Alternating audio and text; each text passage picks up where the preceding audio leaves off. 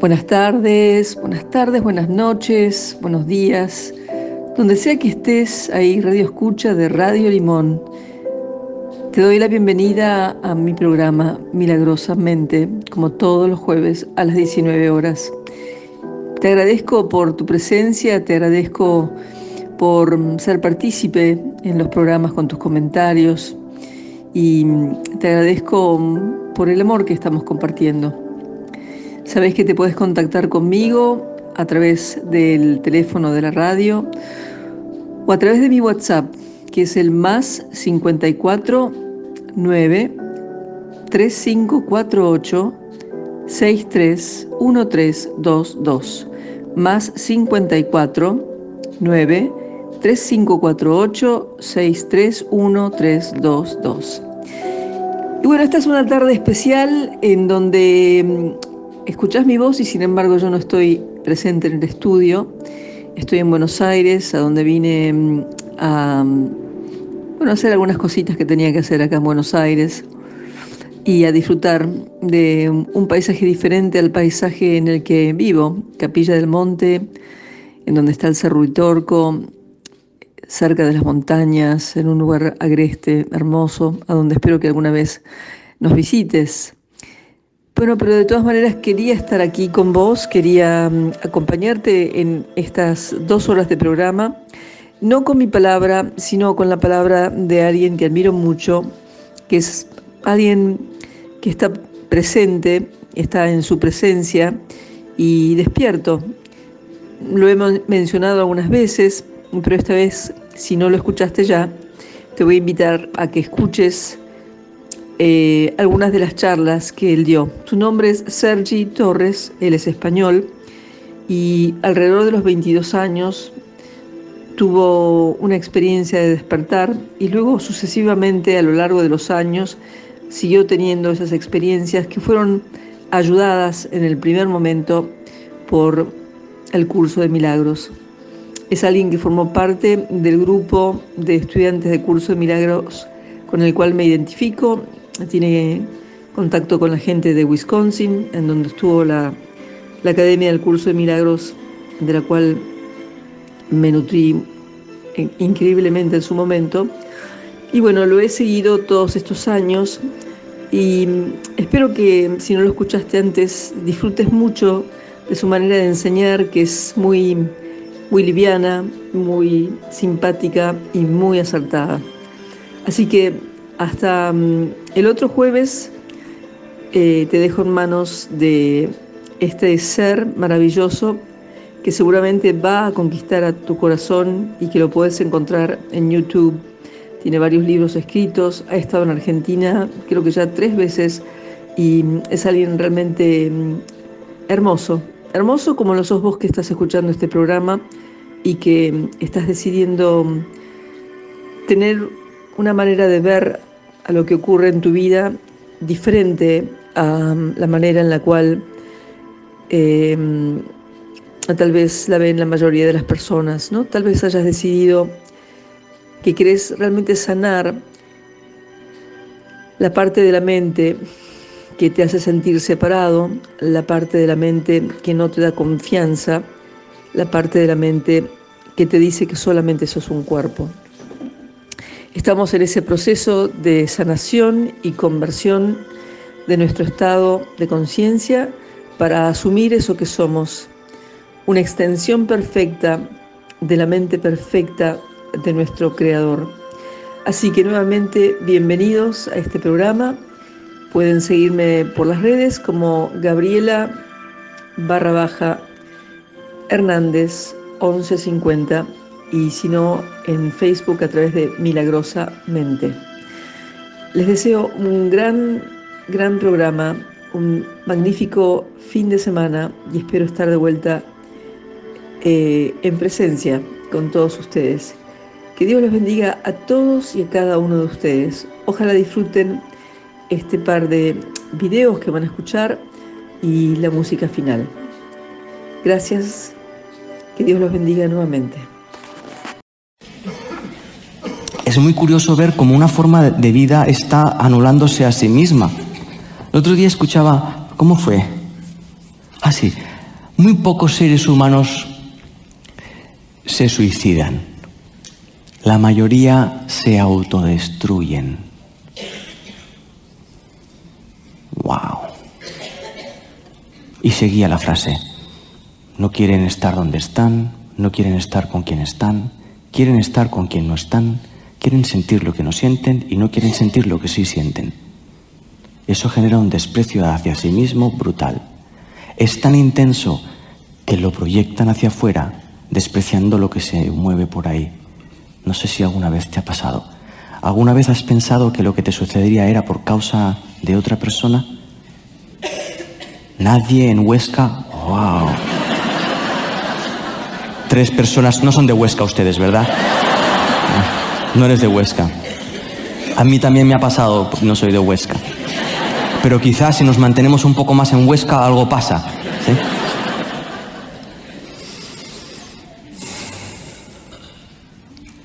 Estoy invitándoles a algo muy sencillo. Tan sencillo y tan simple que parece muy complicado. Y es un instante de presencia. Con todo lo que eso implique. Es probable que si haces acto de presencia en el instante en el que existes, lo primero que descubras es tu ignorancia. Es posible. Eh, no pasa nada. La ignorancia no muerde, no pega. Si asumes la ignorancia, si la observas, la descubres y la asumes, dejas de luchar con ella.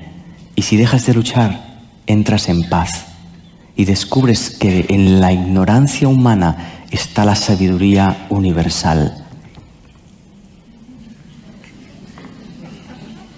Si descubres tu ignorancia y la asumes, dejas de luchar con ella y al dejar de luchar entras en paz. Y al entrar en paz, descubres que en la ignorancia humana está la sabiduría universal. Una sabiduría que cuando tú la alcanzas, la alcanzas para todos porque nos incluye a todos. No es una sabiduría que te excluye del resto, haciendo ver que tú eres un ser muy sabio y los demás necesitan entre cinco y seis congresos más. Eso no es sabiduría. Eso es ocultar mi propia ignorancia para hacer ver que yo sí sé y la he superado, cuando no la he podido superar porque porque estoy en el presente. Y un presente humano significa que no sé de nada. Un presente humano implica que no sé de nada. ¿Por qué? Porque el conocimiento humano se basa en el pasado. Si estoy presente implica que no sé relacionarme con nadie, que no lo sé. Sí, tengo recuerdos, pero los recuerdos no me informan acerca de mi relación contigo ahora. Me acompañaste hasta aquí. Mis recuerdos de cómo relacionarme con un ser humano. Mis recuerdos de cómo hablar al público. Mis recuerdos de cómo sentirte. Mis recuerdos de cómo sentirme. Mis, recuerdos no tienen información de valor a la hora de informarme acerca del instante presente, porque ninguno de esos recuerdos tiene sentido cuando vives la experiencia presente. Pero uno tiene que asomarse a esa ignorancia. Muchas culturas han convertido la ignorancia como un monstruo oscuro del que hay que huir. Y eso es lo que la ignorancia quiere que hagas. Porque a más huyas de la ignorancia, menos descubrirás que esa ignorancia es irrelevante, insubstancial un espejismo, vamos. ¿Te imaginas ser consciente de tu ignorancia y darte cuenta de que es un espejismo? Que lo que necesitas saber para relacionarte con la persona que estás enfrente ahora es ahora. ¿Te imaginas eso? ¿Te imaginas estar en la cama, despertar en la cama, girar ver a tu compañera y darte cuenta de que no sabes cómo relacionarte en ese instante, en ese instante significa que todo lo que traes a ese instante, todo lo que traes mentalmente a ese instante, no sirve de nada para ese instante. ¿Te imaginas descubrir eso? Sería algo así como. Ustedes recuerdan la imagen del champú, creo que era fa. Que venía el viento y el pelo hacía fra, fra, fra. Aquella sensación de libertad que te llevaba a comprar el fa cuando tú estabas en do sostenido y creíamos que estando en do sostenido un poquito de fa iba a sonar a fa y no sonaba nada de eso porque desde mi experiencia do sostenido el fa era una anécdota. A eso me refiero. Hemos llevado la paz a una sensación, hemos llevado la experiencia humana a una sensación anecdótica y hemos construido nuestra identidad alrededor de sensaciones, percepciones e ideas personales. ¿Ustedes se imaginan que yo me construyese a mí mismo aquí en la silla en base a mis ideas personales? ¿Ustedes se imaginan tal magnitud de arrogancia? Yo que existo dentro del universo desconocido, en un instante misterioso porque nunca lo he vivido, que me levantase y me construyese mi propia personalidad abanderándola como que así es, y a través de esa personalidad yo me comparase contigo y generase tu propia personalidad para poder seguir comparándome y generar una personalidad distinta a la tuya y darme una sensación de que somos distintos y al darme la sensación de que somos distintos sentirme vacío y empezar a buscarte en la diferencia para encontrarme en la igualdad. No, no, a la igualdad, la igualdad. ¿Y dónde la vamos a buscar? En la diferencia. Buena suerte a todos y a todas. No tiene sentido. La misma cosa expresándose de muchas formas. La misma cosa expresándose de muchas formas. Hipnotizados en las formas. ¿Me permiten una anécdota? Es posible que si hay algún biólogo aquí, le surja una urticaria ahora tremenda. No pasa nada. Se llama competición de ideas. ¿sí? Yo tengo una idea y acabo de ser consciente de otra idea en las que lucho porque esa no es verdad y la mía sí que es verdad. No pasa nada. Voy a lanzar la idea. Ustedes saben que la abeja reina no es hembra.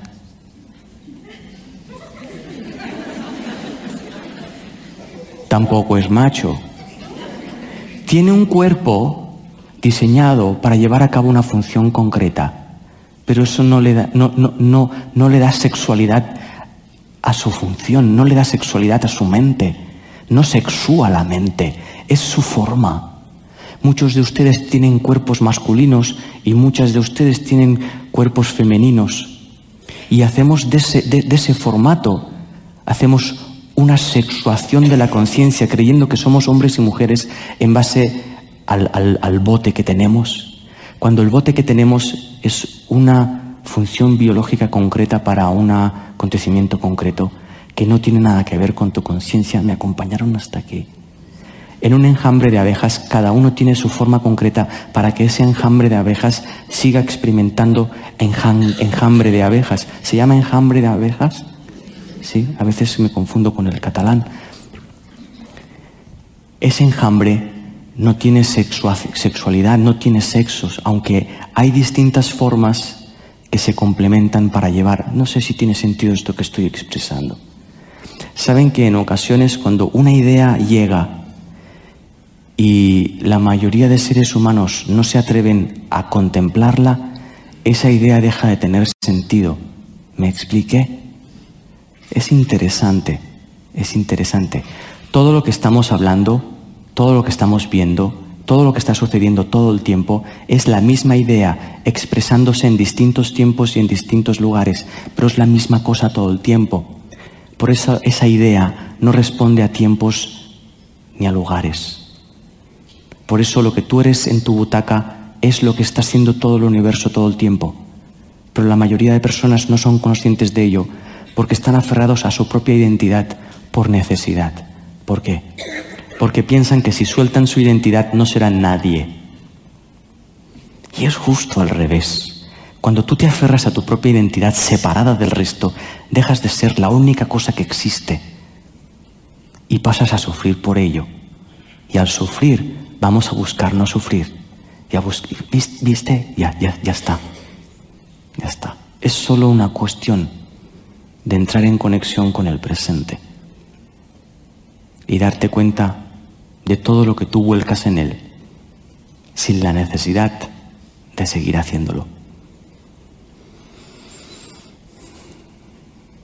¿Les puedo hacer una pregunta? No hace falta que me respondan, solo que te respondan. ¿Cuántos de ustedes piensan que ahora mismo no están siendo completamente felices? Solo mírenlo.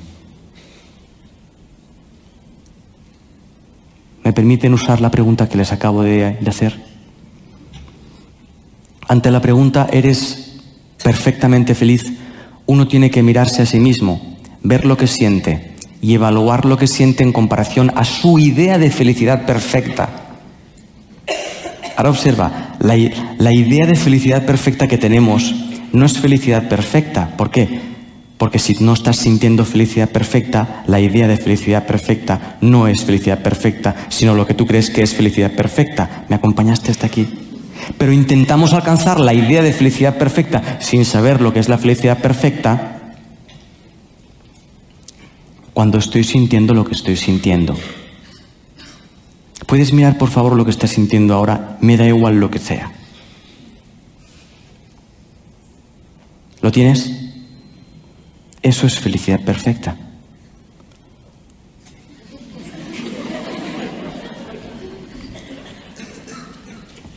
Y ahí nace una reacción muy interesante que hay que ver. La mente reacciona, no, no, no es felicidad perfecta. Te está engañando ese tío. Te está vendiendo felicidad perfecta. Tú no sientes felicidad perfecta. Tú tienes que pasar cinco congresos más.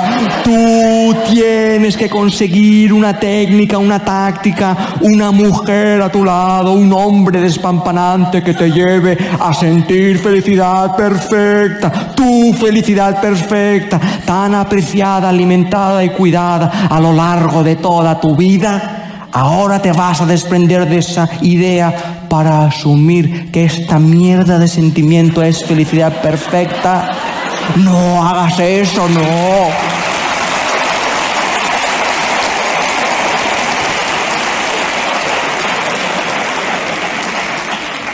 ¿Me permiten hacer el movimiento? ¿Qué estás sintiendo? Me da igual lo que sea. Siéntelo un momento. ¿Lo hacemos? Vamos allá.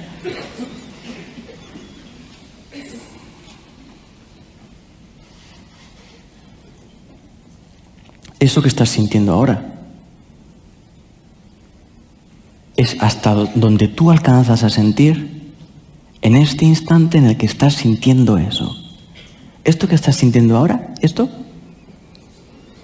es hasta donde tú alcanzas a sentir ahora que lo estás sintiendo. ¿Volvemos? Siente. Y cuando uno se abre a sentir lo que siente, cuando lo está sintiendo, ocurre algo misterioso.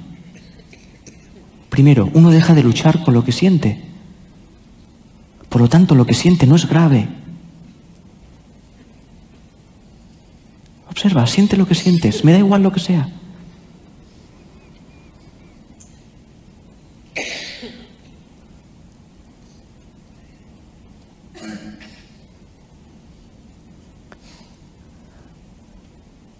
Hay una transformación del sentimiento. Y si sigues siguiendo la pista del sentimiento,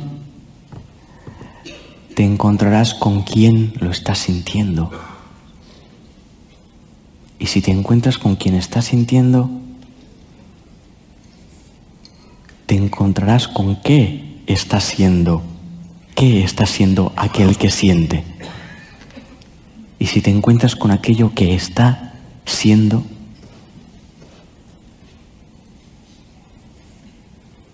se acabaron los congresos. Se acabó la búsqueda, se acabó el intento, se, acabó, acabó todo, porque empieza todo. Se acabó todo porque empieza todo. Se acabó todo porque empieza todo.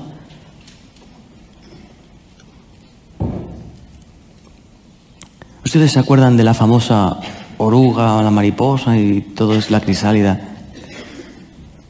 ¿Ustedes han visto cómo la, la oruga se dirige humildemente a crear su crisálida y no hay atisbo de esfuerzo en ello? ¿Saben por qué la oruga no se esfuerza en hacer algo que a lo mejor no le apetece? Hostia, estaba comiendo hojas como toda mi vida y de repente me ha venido de hacer una crisálida. Si esa, si, esa oruga tuviese mentalidad humana, levantaría la, la cabeza, vería a todas comiendo hoja y seguiría comiendo hoja. Y todas las orugas que ya sienten un apretón por dentro de hacer la crisálida, estarían mirándose las unas a las otras, comiendo hoja, por miedo a una experiencia completamente distinta que está fuera de sus deseos. Porque los deseos de esa oruga es encontrar hojas tiernas cada mañana. Pero en cambio la voluntad presente es otra. Entonces cuando tú te dedicas a hacer tu voluntad no hay esfuerzo. Cuando tú te dedicas a hacer tu crisálida no hay esfuerzo. Ahora, cuando está en la crisálida, ¿sí? Ahí. Sin comer hojas, como toda la vida ha hecho. Sin la luz del sol, sin tener que defenderse de los pájaros. Ahí, ahí, está. ¿Ustedes creen que está usando alguna técnica para estar ahí? ¿Le llaman la técnica de la crisálida? ¿Ustedes creen que está usando alguna disciplina? la disciplina de la crisálida del norte? No, no está haciendo nada. Está sometida, está entregada a su naturaleza, está entregada a su voluntad. Y eso es lo que estamos compartiendo aquí, que ya existe una naturaleza, que ya existe una fuente en tu conciencia, que, que estás siendo tú, que tú no tienes que hacer nada para ser tú, que hay un espacio natural que si escuchas lo escucharás, si escuchas lo escucharás, pues tienes que escucharlo. Y te darás cuenta de que hay un formato de ser humano que no tiene nada que ver con las ideas que nosotros tenemos acerca del ser humano. Nuestras propias ideas de ser humano nos llevan a competir los unos con los otros. Es muy extraño. Es muy extraño. Es muy extraño. Es muy extraño. ¿Tú te imaginas esforzarte para ser tú? ¿Alguno de ustedes alguna vez se ha esforzado para ser lo que ya estaba siendo? No te puedes esforzar para ser lo que eres. Solo te puedes esforzar para llegar a ser lo que no estás siendo. Mucha gente entiende que lo que estoy diciendo es, ah, vale, mira.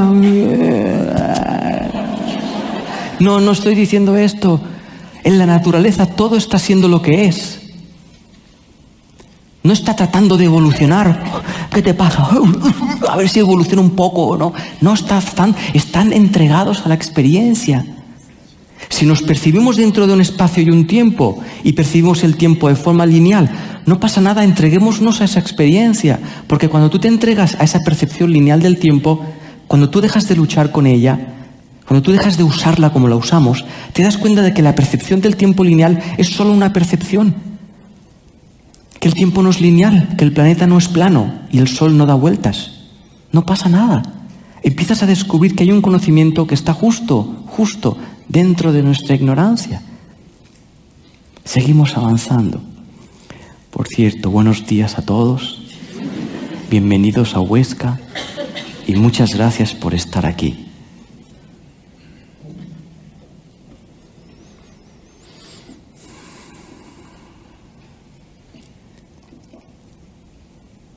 Vamos a hacer un pequeño movimiento, ¿vamos? Vamos a usar la imaginación por un momento. ¿Te imaginas no tener que luchar ni intentar nada más? ¿Ya? ¿Te imaginas? Imagínatelo por un momento. Muchas personas creen que eso significa que, que, ya no tengo que ir a trabajar, que ya no tengo que pagar facturas, que ya no tengo que, que nada. No, no tiene nada que ver con el cuerpo. No estamos hablando del cuerpo, no estamos hablando del cuerpo, no estamos hablando de acciones, Estamos hablando de una cosa que es más sutil, es más profunda y es más auténtica. Y es la conciencia que tú usas para todo eso. ¿Ustedes han visto algún niño o niña de dos años dibujar esforzándose? No, ¿verdad? Yo no recuerdo haber visto ningún niño o niña de dos años esforzándose para pintar. Los he visto entregados a la acción de dibujar. ¿Y saben por qué están entregados a esa acción? Porque no esperan nada de ello. No esperan ningún objetivo futuro, ni tan siquiera esperan terminarlo. Porque el trazo que están haciendo cuando lo están haciendo es justo por donde está sucediendo toda su vida. Su vida está totalmente alineada con la acción. ¿Por qué? Porque no esperan resultados futuros de esa acción. ¿Me permiten otra vez esto? Su vida está completamente alineada con la acción porque no esperan nada de esa acción. ¿Por qué no esperan nada de esa acción? Porque no esperan complementar algo en el presente cuando terminen esa acción. Ese niño o esa niña cuando llega a los ocho años y están dibujando, ya no están dedicados a dibujar, están esforzándose para que cuando termine el dibujo y se lo enseñen a su maestro, a su maestra, a su, padre o a su madre, obtengan un resultado que les llene y les beneficie. Por eso esa acción ya no está alineada con nuestra naturaleza. ¿Alguna vez se han esforzado por algo?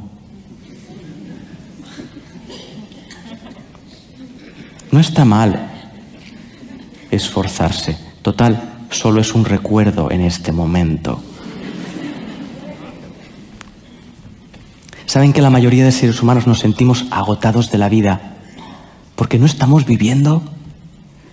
Estamos esforzándonos por vivir mejor. ¿Tú te imaginas una flor que está en, formato capullo esforzándose por florecer? Seguidamente pasaría a pedirle al rosal, dame más savia, dame más nutrientes, joder aquí están floreciendo todos los capullos y yo estoy aquí todavía. Dame más a mí, sí. La, la, propia rosa empezaría a competir y a demandar más atención, más nutrientes que a las otras. Ah, deja las otras, hostia, sí, dame a mí. ¿Alguna vez ustedes han pedido la atención de otra persona? ¿Se han dado cuenta que cuando ustedes piden la atención de otra persona es porque ustedes han perdido la suya propia? Nadie se da cuenta de esto. Es muy extraño. Entonces yo reclamo tu atención solo, solo, y necesito de tu atención solo cuando yo no estoy haciendo uso de mi atención, cuando yo la he perdido de vista y al perderla de vista la quiero ver en ti. E incluso siento la sensación que me la tienes que devolver. ¿Les puedo contar una anécdota personal? ¿Les puedo contar una anécdota personal? No se crean nada de lo que digo, ¿bien? Esta anécdota personal, créanselo menos todavía, porque es anécdota y además personal, imagínense. Mi hijo tiene 12 años, va para 13, está en el instituto y está estudiando. Y claro, es, es intenso estudiar cosas que tú no tienes la voluntad de estudiar y es intenso desarrollar el deseo de que estudie. Deja de hacer caso a tu voluntad y haz caso a mis deseos y a los deseos de la institución a la que vas para que Bueno, independientemente de esto, recuerden que es una anécdota personal, no me, se me crean nada. Me di cuenta de que era yo el que tenía que estudiar su materia. Ahora no se me pongan todos a estudiar eh, eh, eh, si sus hijos, si yo les estoy explicando cómo es para mí. Porque yo le estaba reclamando que hiciera algo él que a mí no me apetecía nada. Así que empecé con la, prehistoria, la edad de piedra, sí, ciencias naturales. Y él venía a mi lado y estudiábamos juntos. Pero tuve que darme cuenta de una cosa. Yo estudio así, pero él estudia así.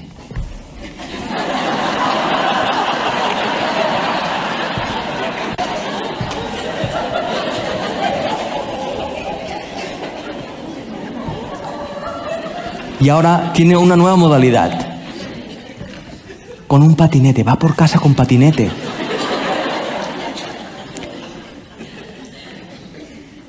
Yo pensaba que él tenía que sentarse a mi lado para que atendiera, porque yo pensaba que necesitaba la sensación de que él me atendía. Yo necesitaba la sensación de que él me atendía. Hasta que me di cuenta de que estaba estudiando sin la necesidad de que yo le impusiera y me esforzase me esforzase para que Él sucumbiera a su propia naturaleza, en respuesta a mi naturaleza, para que yo me sintiera que me está atendiendo a mí. Y que estamos haciendo un uso provechoso del tiempo de estudio. ¿Ustedes saben cuánto sufrimiento nos hemos ahorrado con eso? Vamos, que hasta de repente me apetece como levantar un poquito una pierna.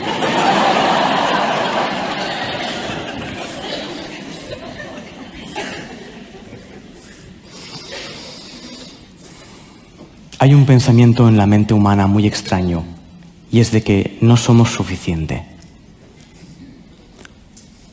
Ese pensamiento no es malo, no es positivo, no es negativo, simplemente es un pensamiento y como nosotros usamos nuestros pensamientos para generar nuestra realidad, creemos que es verdad y vivimos la vida como si tuviéramos que engullir situaciones, emociones, personas para satisfacernos sin darnos cuenta de la transparencia cristalina, poderosa del instante presente o del instante presencia. Cuando tu conciencia se hace consciente del instante, tu personalidad se transforma de forma natural en presencia. No tienes que hacer nada pero sí requiere de la voluntad y la decisión de experimentar lo que experimentas cuando lo experimentas, para que descubras que esa experiencia no es, para que descubras que aquello que está siendo sí es. Muchísimas gracias a todos. Gracias.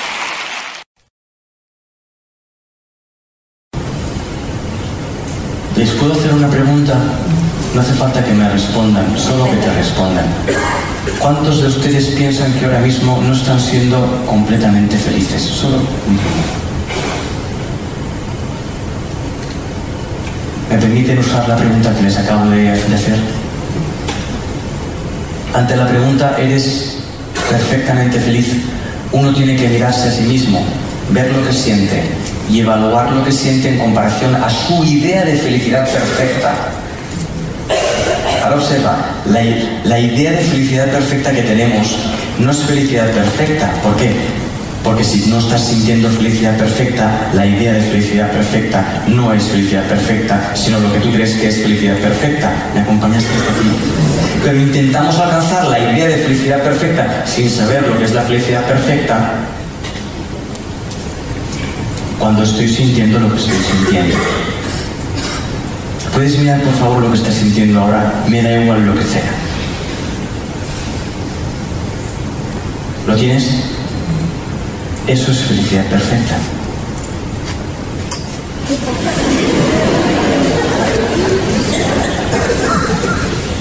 Y ahí nace una reacción muy interesante que hay que leer la mente reacciona. No, no, no es felicidad perfecta. Te está engañando ese tío. Te está vendiendo felicidad perfecta. Tú no sientes felicidad perfecta. Tú tienes que pasar cinco congresos más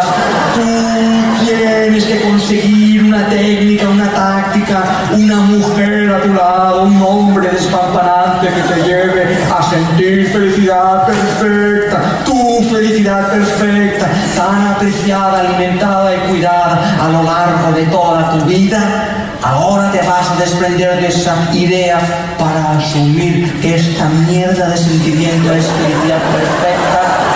No hagas eso, mejor.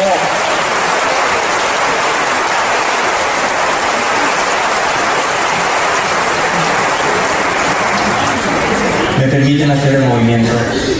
¿Qué estás sintiendo? Me da igual lo que sea. Siéntelo un momento. ¿Lo hacemos? Vamos allá.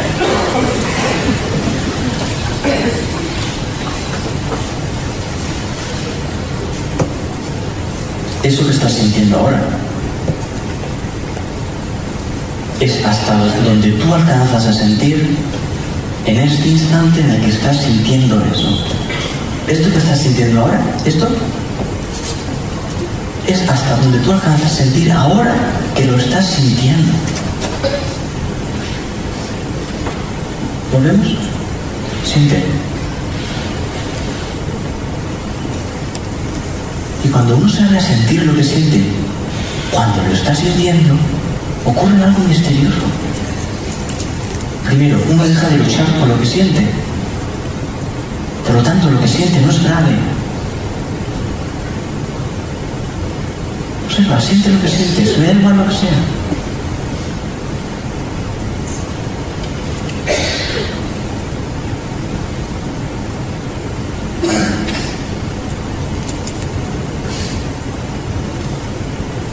Hay una transformación del sentimiento. Y si sigues siguiendo la pista del sentimiento, te encontrarás con quién lo estás sintiendo. Y si te encuentras con quien lo estás sintiendo,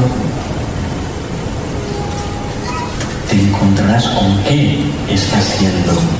¿Qué está siendo aquel que siente? Y si te encuentras con aquello que está siendo,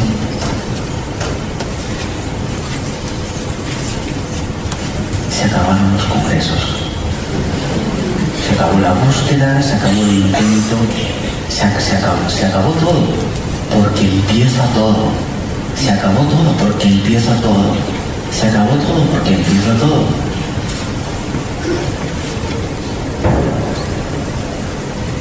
¿Ustedes se acuerdan de la famosa oruga, mariposa y cuál es la crisálida? ¿Ustedes han visto como la, oruga se dirige humildemente a crear su crisálida y no hay atisbo de esfuerzo en ello. ¿Saben por qué la oruga no se esfuerza en hacer algo que a lo mejor no le apetece? O si estaba comiendo hojas como toda mi vida y de repente me ha venido de hacer una crisálida. Si esa, si, esa, oruga tuviese mentalidad humana, levantaría la, cabeza, vería a todas comiendo hoja y seguiría comiendo hoja. Y todas las orugas que ya sienten un apretón por dentro de hacer la crisálida, estarían mirándose las unas a las otras, comiendo hoja por miedo a una experiencia completamente distinta que está fuera de sus deseos, porque los deseos de esa oruga es encontrar hojas tiernas cada mañana, pero en cambio la voluntad presente es otra. Entonces cuando tú te dedicas a hacer tu voluntad no hay esfuerzo, cuando tú te dedicas a hacer tu crisálida no hay esfuerzo. Ahora cuando está en la crisálida, ¿sí? Ahí. Sin comer hojas, como toda la vida he hecho sin la luz del sol, sin tener que defenderse de los pájaros. Ahí, ahí, está. ¿Ustedes creen que está usando alguna técnica para estar ahí? ¿Le llaman la técnica de empresaria? ¿Ustedes creen que está usando alguna disciplina? ¿La disciplina de la empresaria del norte? No, no está haciendo nada. Está sometida, está entregada a su naturaleza está entregada a su voluntad. Y eso es lo que estamos compartiendo aquí. Que ya existe una naturaleza, que ya existe una fuente en tu conciencia, que, que, estás siendo tú, que tú no tienes que hacer nada para ser tú, que hay un espacio natural que si escuchas lo escucharás, si escuchas lo escucharás, tú tienes que escucharlo. Y te darás cuenta de que hay un formato de ser humano que no tiene nada que ver con las ideas que nosotros tenemos acerca del ser humano. Nuestras propias ideas de ser humano nos llevan a competir los unos con los otros. Es muy extraño. Es muy extraño. Es muy extraño. Es muy extraño.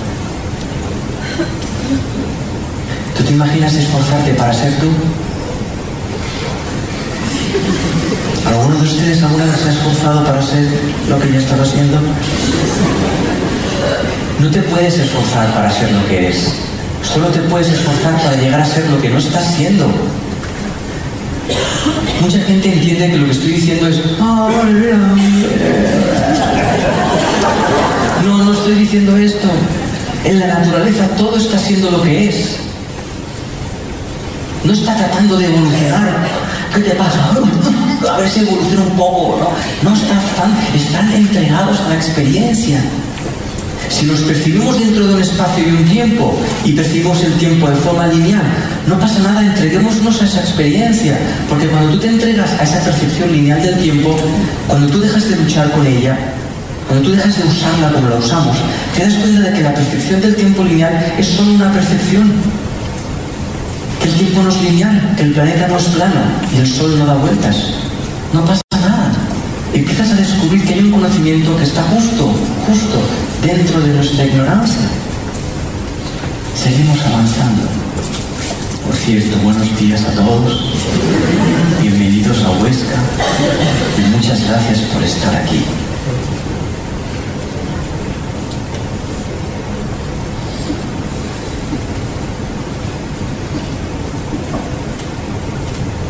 Vamos a hacer un pequeño movimiento, ¿vamos? Vamos a usar la imaginación por un momento. ¿Te imaginas no tener que luchar ni intentar nada más? ¿Ya? ¿Te imaginas? Imagínatelo por un momento. Muchas personas creen que eso significa que, que, ya no tengo que ir a trabajar, que ya no tengo que pagar facturas, que ya no tengo que, que nada. No, no tiene nada que ver con el cuerpo. No estamos hablando del cuerpo. No estamos hablando del cuerpo. No estamos hablando de acciones. Estamos hablando de una cosa que es más sutil, es más profunda y es más auténtica. Y es la conciencia que tú usas para todo eso. ¿Ustedes han visto a algún niño o niña de dos años dibujar esforzándose no, ¿verdad? Yo no recuerdo haber visto a ningún niño o niña de dos años esforzándose para pintar. Los he visto entregados a la acción de dibujar. ¿Y saben por qué están entregados a esa acción? Porque no esperan nada de ello. No esperan ningún objetivo futuro, ni tan siquiera esperan terminarlo. Porque el trazo que están haciendo cuando lo están haciendo es justo por donde está sucediendo toda su vida. Su vida está totalmente alineada con la acción. ¿Por qué? Porque no esperan resultados futuros de esa acción. ¿Me permiten otra vez esto? Su vida está completamente alineada con la acción porque no esperan nada de esa acción. ¿Por qué no esperan nada de esa acción? Porque no esperan complementar algo en el presente cuando terminen esa acción. Ese niño o esa niña cuando llega a los 8 años y están dibujando, ya no están dedicados a dibujar, están esforzándose para que cuando termine el dibujo y se lo enseñen a su maestro, a su maestra, a su, padre o a su madre, obtengan un resultado que les llene y les beneficie. Por eso esa acción ya no está alineada con nuestra naturaleza. ¿Alguna vez se han esforzado por algo?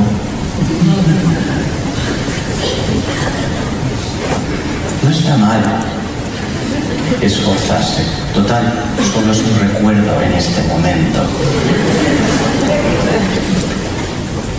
Saben que la mayoría de seres humanos nos sentimos agotados de la vida porque no estamos viviendo, estamos esforzándonos por vivir mejor. ¿Tú te imaginas una flor que está en, formato capullo esforzándose por florecer?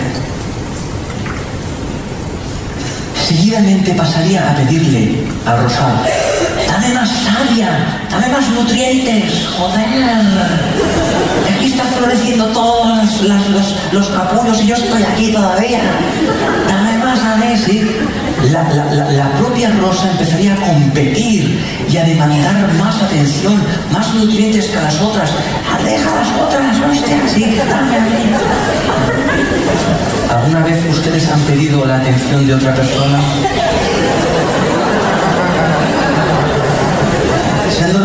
Cuando ustedes piden la atención de otra persona es porque ustedes han perdido la suya propia? Nadie se da cuenta de esto. Es muy extraño. Entonces yo reclamo tu atención solo, solo, y necesito de tu atención solo cuando yo no estoy haciendo uso de mi atención, cuando yo la he perdido de vista y al perderla de vista la quiero ver en ti.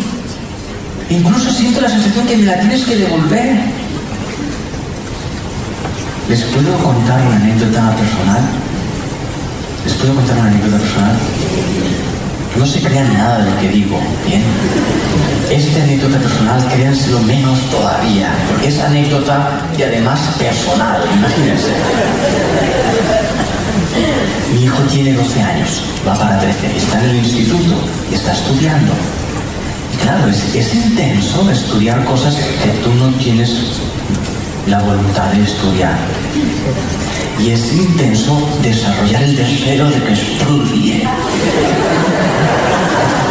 Deja de hacer caso a tu voluntad y haz caso a mis deseos y a los deseos de la institución a la que vas para que, bueno, independientemente de esto, recuerden que es una anécdota personal, no me se me crean nada. Me di cuenta de que era yo el que tenía que estudiar su materia. Ahora no se me pongan todos a estudiar eh, eh, si sus hijos, si yo les estoy explicando cómo es para mí. Porque yo le estaba reclamando que hiciera algo en que a mí no me apetecía nada. Así que empecé con la, la prehistoria, la de piedra, ciencias naturales. Y él venía a mi lado y estudiábamos juntos. Pero tuve que darme cuenta de una cosa yo estudio así, pero él estudia así.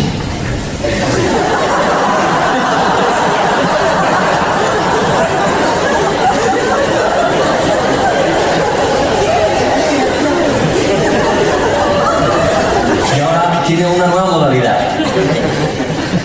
Con un patinete, va por casa con patinete.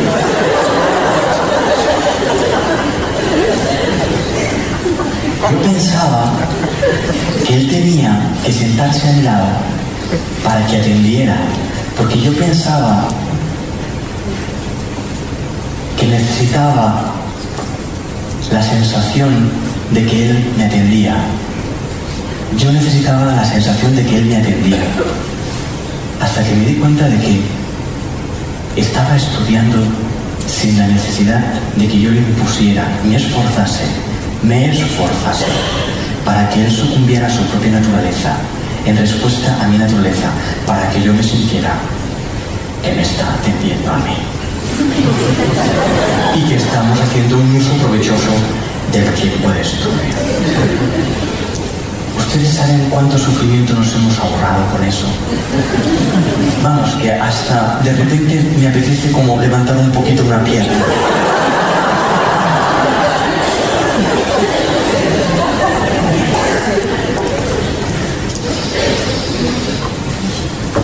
Hay un pensamiento en la mente humana muy extraño y es de que no somos suficiente.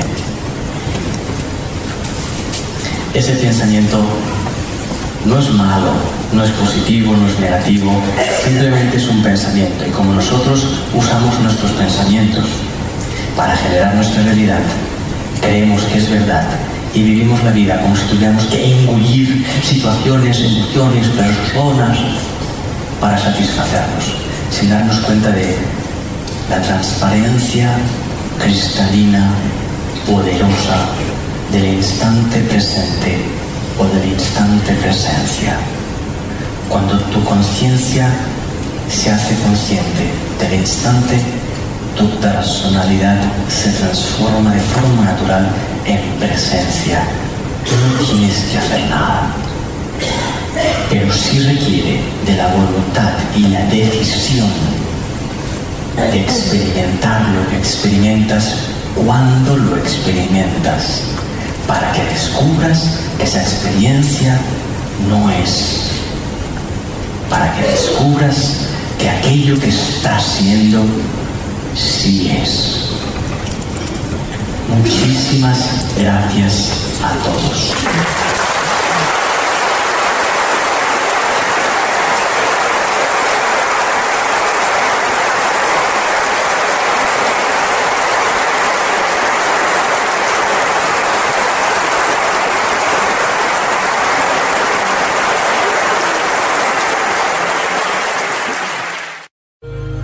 6 y 38 minutos. Eh, me sabe mal la gente que nos está siguiendo desde casa. Os tengo que dar una mala noticia. Oye, Sergi no podrá estar con nosotros finalmente. Bueno, ya, ya me estáis descubriendo aquí. Con todos nosotros hoy en el Congreso Ahora Construye tu 2023, Sergi Torres. Sergi, bienvenido.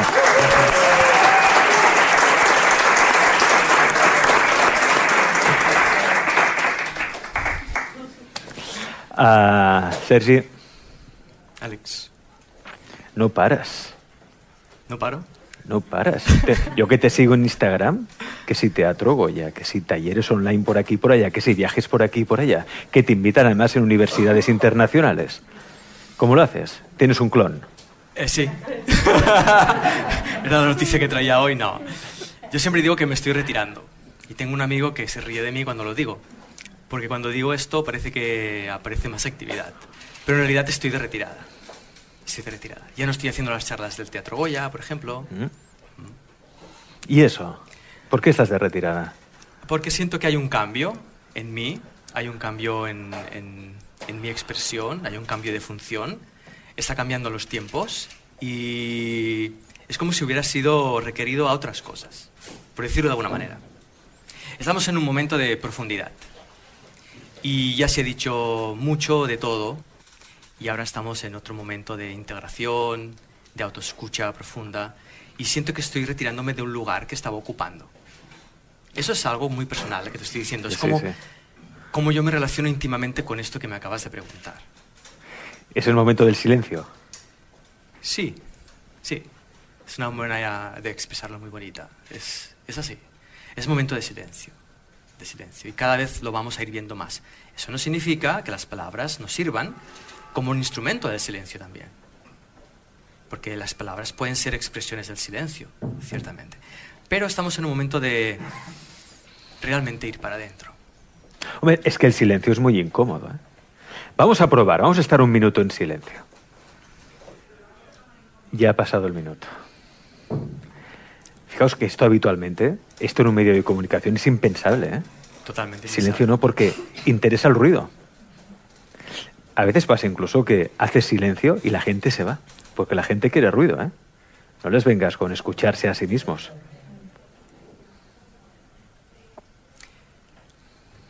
Para mí eso es una enfermedad mental, literalmente. Nuestra mente piensa o tiene la capacidad de pensar o de imaginar, porque esos pensamientos y esas imágenes surgen del silencio, surgen, surgen de un vacío mental. Entonces, cuando necesitamos imperiosamente ocupar ese vacío, tenemos un problema. Estamos perdiendo el origen o la fuente de nuestra capacidad creativa, la fuente de nuestra capacidad de pensar, y entonces empezamos a pensar pensamientos que no nos sirven, pero es que además no nos hacen felices, no nos llenan, no nos transforman. Tú imagínate a alguien que tiene la capacidad de pensar y lo que piensa no le transforma al pensarlo. Es extraño. Porque la capacidad de pensar es una capacidad impresionante. Pero imagínate usar esa capacidad de pensar desde un punto de vista tan mermado que lo que hago es reperpetuar lo que he pensado en otros tiempos, convirtiendo ese pensamiento en un bucle y ese bucle llamarle personalidad y a esa personalidad llamarle yo. Significa que pienso y pienso y pienso y necesito pensar sin que eso ya me transforme ni me aporte nada. Son pensamientos que no me aportan plenitud. Entonces necesito que tú me llenes o que el otro me llene o una buena conversación o no parar de pensar o no parar de hablar. No parar de hablar. El otro día hablaba de esto con una amiga. ¿Qué te decía? No, que no, que no. ¿Qué quiere que hable más? No, es que eh, es adicta a hablar o a tener mucha conversación. O sea, hay que hablar, hay que hablar, hay que hablar. Y digo yo, ¿me disfrutemos de silencio? ¿Qué problema hay en compartir un espacio sin hablar? Es que se aburre. Déjame mirar esto. Sí. Muy interesante esto. Porque para que a alguien le aburra el silencio, tiene que estar completamente alienado de sí mismo. Porque yo no encuentro nada más fascinante que la experiencia existencial. Y eso lo llena todo. Es un- una experiencia de plenitud en sí misma. Entonces, cuando alguien no habla, se permite un espacio de conexión con ese espacio interno existencial. ¿no? Entonces, si alguien no habla y se aburre, está muy distanciado de sí mismo. Muy distanciado de sí mismo. Yo podría estar horas sin hablar. Imagínate, y, mí- y mira a lo que me dedico, ¿eh? Pero los que me conocen saben que cuando yo salgo de aquí soy una persona bastante silenciosa. No me gusta hablar mucho. Es que hay mucho rollo, mucho ruido ya. Y contribuirá a que haya más ruido, no.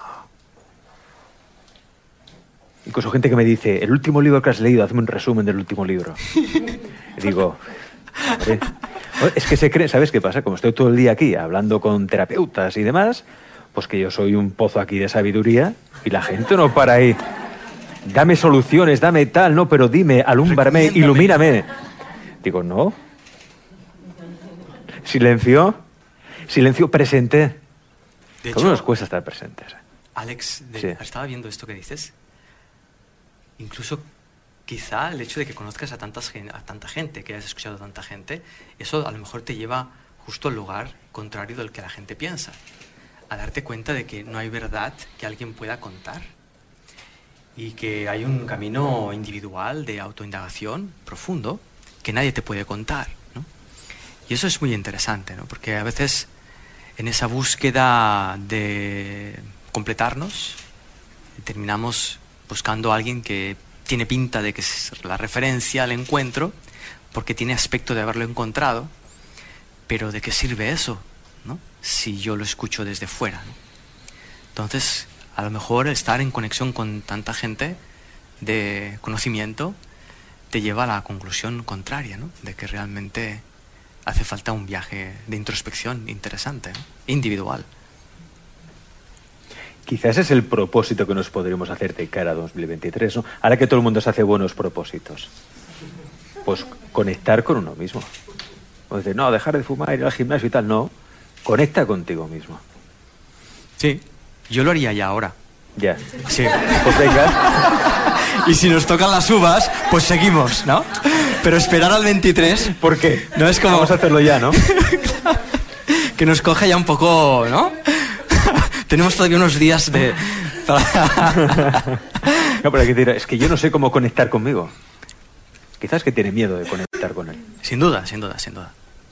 Sin duda. Toda la incapacidad que nos contamos que tenemos procede, primero, del conocimiento de que esa capacidad existe, porque si yo sé que no soy capaz de algo es porque sé que esa capacidad existe y yo no la tengo. Por lo tanto, mi incapacidad procede de saber que la capacidad existe y luego tenerle miedo a esa capacidad. Esos dos movimientos suceden como un proceso cognitivo que no vemos. Entonces, si pudiéramos de nuevo escucharnos, diríamos con aquellos espacios internos donde realmente hay una capacidad humana que todavía no conocemos. Empezando por la más básica, que es amarnos. Básicamente. No sabemos qué es el amor, imagínate. Aquello que gobierna, aquello que erige las leyes del universo en el que estamos inmersos, totalmente desconocido. Claro, como no sabemos amarnos, pedimos que sea otro el que nos ame, ¿no? Sí. Porque tú me tienes que amar, tú me tienes que llenar a mí. Lo Tú llaman has venido al mundo a contentarme. ama- el amante de guardia, le. Ahí está, el amante de guardia. O el sustituto. Eso es, es tremendo verlo. Es tremendo. A mí me fascina verlo, poderlo ver. En el momento en el que yo necesito que alguien sienta algo por mí, que yo me doy cuenta que no tengo la capacidad de sentir por mí mismo,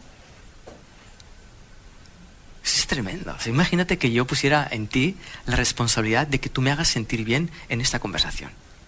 Imagínate eso. Imagínate que yo situase en ti, imagínate, por un momento, ¿eh? que yo sitúe en ti la capacidad de que yo me sienta bien mientras converso contigo. Eso es una falta de respeto, primero hacia mí, y luego una exigencia hacia ti que no tiene ningún sentido. Porque mientras te la exija a ti, me estaré faltando el respeto a mí. Y mientras me esté faltando el respeto a mí y me esté sintiendo carente, te mostraré un ser humano carente. Si además tú estás poniendo la responsabilidad de que yo te, te haga sentir bien a ti mientras conversamos, imagínate cómo puedo hacerlo si soy un ser carente. Y ahí imagínate que empezamos una relación íntima. Está abocada al fracaso. De aquí al juzgado. Un paso. Son un nada, año. Nada, más o, menos. Hoy en día, sí, que el tiempo colapsa, hoy en día es un año. En cuanto baja la dopamina, Adiós. a juzgar. De la dopamina al abogado. Sí. Eso, mira, un título para un nuevo libro. Ya lo tenemos. De la dopamina al Lo abogado. podríamos escribir los dos Pues juntos. mira, a la limón. Porque con toda la sabiduría que tienes de haber escuchado a tanta gente. Te sincero, solo sé que no sé nada, ¿eh? Ahí llegamos. Cada ahí- vez sé ahí- menos. Ahí llegamos. Eso es muy importante de verlo. Es muy importante. Cada vez que voy descubriendo más cosas, me permite darme cuenta de que la vastedad de la verdad y del conocimiento real, esencial, no cabe en una mente humana. Y eso es muy importante de verlo, porque le exigimos a nuestra personalidad que conozca aquello que le es imposible conocer. La, nuestra personalidad es un efecto del conocimiento, no puede causar conocimiento. Y le pedimos a la felicidad que cause felicidad, que cause bienestar, que cause conocimiento. No tiene esa capacidad la personalidad. Somos unos masocas, Alex, Adictos al sufrimiento. adictos al sufrimiento. Y además nos convertimos en seres espirituales. Fíjate. Y esto ya es refinamiento, el refinamiento. Un sufrimiento sofisticado. Totalmente. Sí, porque aquel que se cree espiritual cree que ha llegado a la última búsqueda. Y se cree estar por encima de todos los que siguen buscando otras cosas. Como los que dicen, este está dormido, este está despierto. Por ejemplo, Qué, qué prepotencia y qué soberbia decir eso. Para mí, ¿eh? Desde mi punto de vista. o error conceptual o error perceptivo, ¿no? Porque mientras Sí, un- uno vea a alguien dormido, eh, tienes que estar dormido para verlo dormido, ¿no? Básicamente. Claro, ¿cómo puedes ver que otro está dormido si no estás durmiendo junto a él? No puedes tener esa capacidad, ¿no? Cuando alguien despierta, se da cuenta de que los demás están despiertos y lo único que ocurre es que puedes ver a los demás despiertos, pero a lo mejor les ves pensando que no. Y eso se vuelve en algo divertido. Pero no les puedes ver dormidos. Esta diferenciación, esta especie de segregación espiritual, eh, no nos ayuda en nada. Es más, nos obstaculiza una experiencia de unidad, que al fin y al cabo es a lo que estamos llamados en cualquier ámbito. Sergi, me siento solo. Eso es algo que ahora hay mucha gente que lo piensa, lo siente, lo cree. Y es cierto, más en estas fechas, ¿no? Nos acercamos ya a Navidad y mucha gente se siente solo. Incluso estando acompañados, estando en familia, se sienten aún más solos. ¿Qué hacer con el sentimiento de soledad?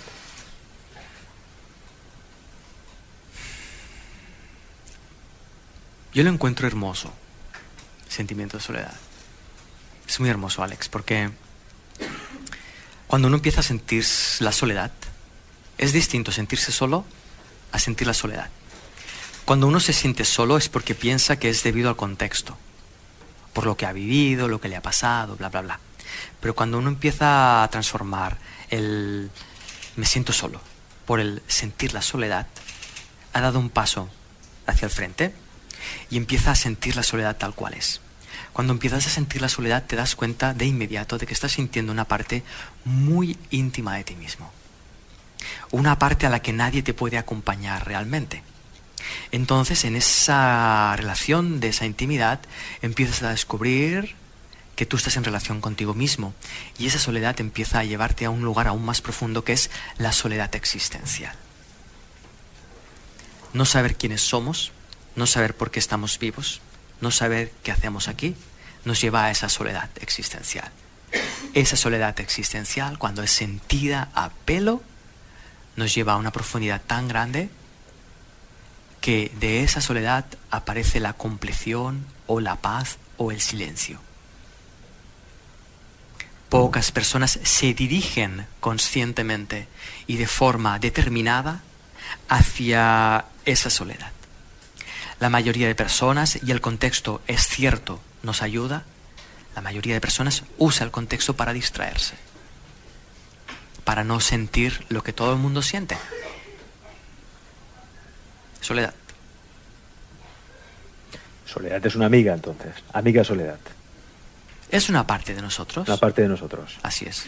Es como si de repente me dices, siento la mano. Mm. Fantástico. La puedes reconocer, la puedes aprender a usar. La soledad tiene esa capacidad de mostrarnos que en realidad, al final, es solo una sensación y no un hecho. Lo que ocurre es que cuando negamos las sensaciones las convertimos en hechos y al huir de ellas las constatamos que nos persiguen. Porque son parte de nosotros. Huimos de nosotros mismos. Y eso es muy curioso, Alex. Me parece sorprendente que un ser que es consciente sea consciente de algo y huya de ello, siendo esa conciencia y ese algo de lo que es consciente parte de íntegra de sí mismo. Dices, huimos de nosotros mismos, pero ¿quiénes somos nosotros? ¿Qué Ah. somos? Interesante. Ahí vamos a profundo, ¿eh? Nos sumergimos. Sí. Tenemos neopreno.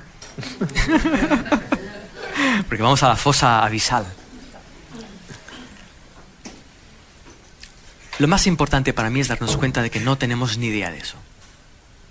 Porque entonces se detona un mecanismo de autoescucha o de autoindagación, de nuevo, que nos puede llevar a ver qué somos más allá de lo que conocemos de nosotros mismos.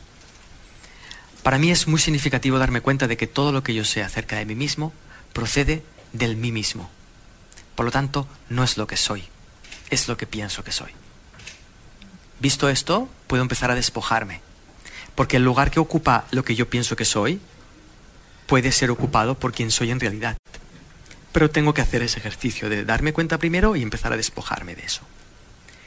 ¿Quién está listo para empezar a cuestionar amablemente, la clave es amablemente, todo aquello que piensa de sí mismo, sin darle chance a cuestionamiento, a no dar valor a nada de lo que yo pienso que soy, sino abrirme a una experiencia directa de quién soy en este momento. Si yo hago esto, hablando del presente, no sé quién soy. Porque ¿quién soy ahora? No tengo información, solo tengo experiencia conciencial de ello. Y ahí empieza el viaje. Somos la nada. Somos el vacío. No, No somos como, nada. No como concepto. Porque tenemos un concepto de nada y tenemos un el concepto de nada se opone al todo. No como concepto. Nuestra mente dual conceptualiza todo para darnos un sentido de que lo estamos conociendo sin lanzarse la experiencia de eso. La nada de la que hablamos, la nada que acabas de exponer, es una nada que en realidad no existe. Por lo tanto, es la nada de la nada. Se diría el todo Mm. pero como concepto no funciona. Uno tiene que lanzarse a eso. Tiene que lanzarse a eso. Sentir el vacío. Ese es otro libro, ¿eh? Ese es otro libro. Segundo. Vamos dando títulos. De la dopamina al abogado. Al abogado y sentir el vacío. Sentir el vacío. Esa es la segunda de la trilogía. Sí, y de ahí pasar a serlo. Pasar a serlo. Sí. Si no soy quien pienso que soy, soy el resto. El resto significa todo aquello que pienso que no soy. Todo lo que pienso o experimento como ajeno. El universo entero, la conciencia que lo rige, eso que para mí es totalmente ajeno a este instante porque no lo percibo, eso es lo que se acerca a nuestra identidad. Hay algo que está muy claro. O sea, los que alguna vez hemos tenido la suerte ¿no? de experimentar el presente, yo creo que tiene relación con el vacío, o con ese vacío del que hablaba ¿Verdad? Sergio. ¿Verdad? Ah, no hay problemas. O sea, en el presente no hay problemas. No hay pasado, no hay futuro, no hay cadenas, no hay lastre. Es incluso, y esto la ciencia, lo, hay casos, ¿eh? hay casos constatados por la ciencia y que, que no se explica la ciencia, porque es como todo, la ciencia a veces constata cosas, no se las explica, pero tampoco las niega, de personas con enfermedades graves incluso, ¿eh? incluso terminales, que por lo que sea entran en coma, se despiertan de ese coma y se despiertan con una amnesia. O sea, no han olvidado quizá quiénes son, pero sí han olvidado que tienen esa enfermedad. Y la enfermedad no está, no está el tumor. Hay casos, ¿eh? buscaron en internet que hay. Entonces, ¿hasta qué punto nosotros creamos la enfermedad o esa información que tenemos ahí, si la olvidamos, desaparece? Por eso es tan importante vivir en presente. Si yo vivo en presente y da igual lo que haya pasado, o si yo he sido hijo de quien he sido, si mi padre me ha hecho esto, mi madre me ha hecho lo otro, si yo experimento el presente, eso no incide en mi vida. Si pasa en el terreno físico, no va a pasar en el emocional, en el espiritual, en el energético. Estaría bien, ¿no? Inducir a una amnesia selectiva.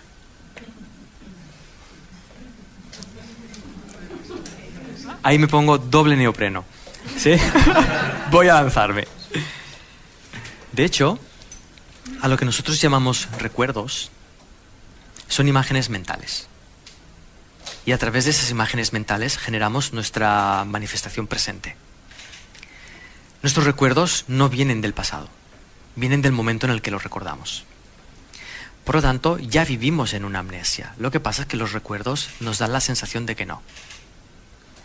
La amnesia a la que tú te refieres es simplemente el dejar de reperpetuar unas imágenes mentales que parecen venir del pasado, pero que no son del pasado. Eso es lo que llamamos amnesia, pero la amnesia es previa. Cuando yo pienso que soy lo que recuerdo haber sido, estoy en una fase de amnesia. Porque si yo me baso en quien creo ser en mi histórico, significa que he olvidado lo que era antes de inventarme mi ego. Entonces, cuando puedo ver esto que acabas de expresar, me doy cuenta también de que el camino de origen es la amnesia del ego y el final es la amnesia del ego. Entonces, si en la mitad aparecen episodios de amnesia, bienvenidos sean. Y si empezamos a constatar los efectos físicos que eso tiene, algunos empezarán a sospechar y a investigar Em, seriamente cuáles son los efectos de la mente sobre el cuerpo y descubrirán muy probablemente que el cuerpo sigue siendo mente, aunque se vea de forma física, orgánica. ¿Tú eso lo has comprobado en ti? Lo he experimentado en mí. ¿Lo has experimentado? Sí, lo experimento en mí. Soy consciente de eso. ¿De qué manera?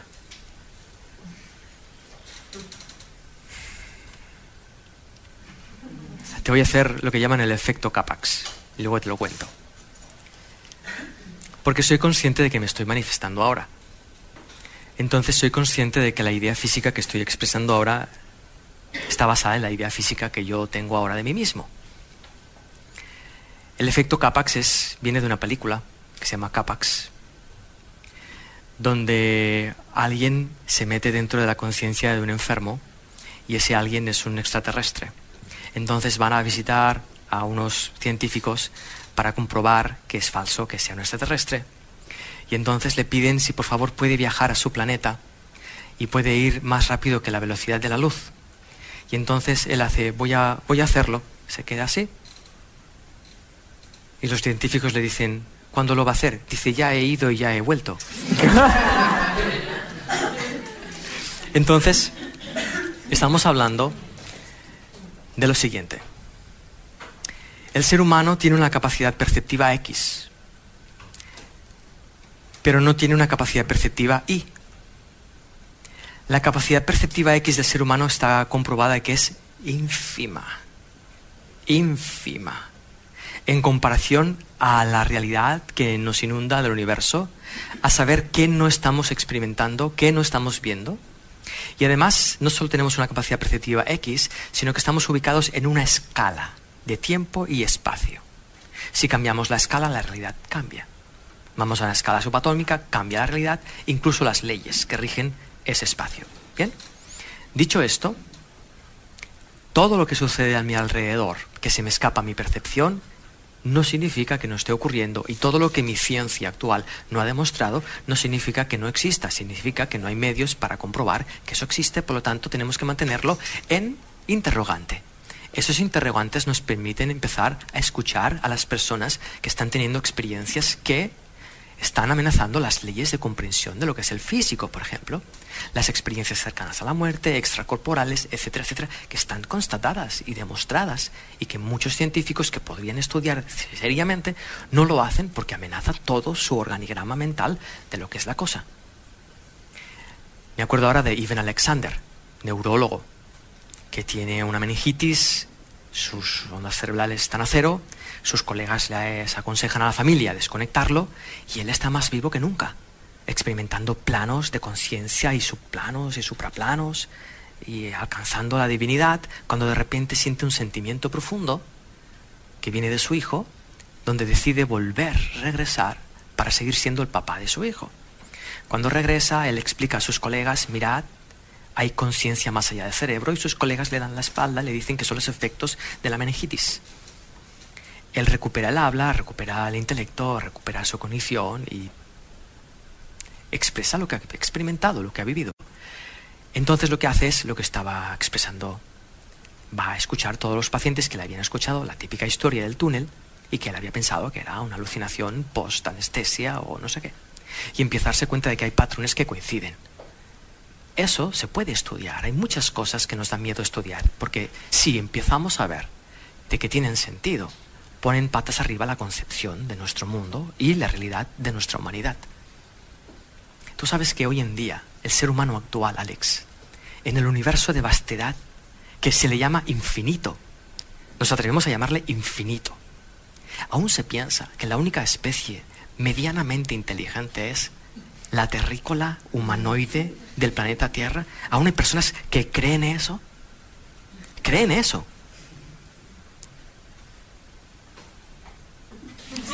Yo preferiría dejarlo en un interrogante hasta alcanzar la certeza. Cuando yo haya recorrido todo el universo y haya visto todas las frecuencias habidas y por haber y pueda constatarlo, entonces no creeré que somos los únicos, sino que lo podré constatar. Pero mientras, ¿para qué creer que somos los únicos si esa creencia nos impide la conexión con otras fuentes de conciencia que no son de este reino? Interesante esto. Sí, me voy a sacar el neopreno. Por un momento. Ah, ¿Existen otras fuentes, entidades, seres extraterrestres, extradimensionales? ¿Tú has tenido experiencias con otros seres que no sean Me pongo el neopreno.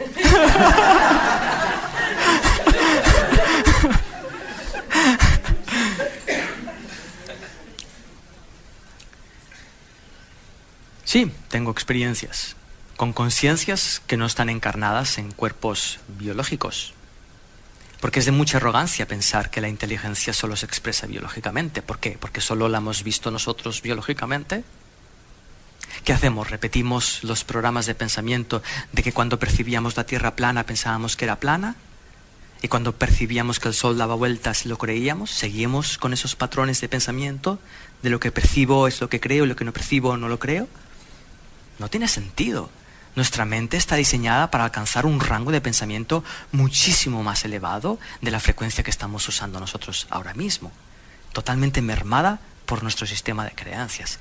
Y nuestro sistema de creencias no está diseñado para caparnos, está diseñado para que lo intercambiemos por la imaginación y empecemos a volar.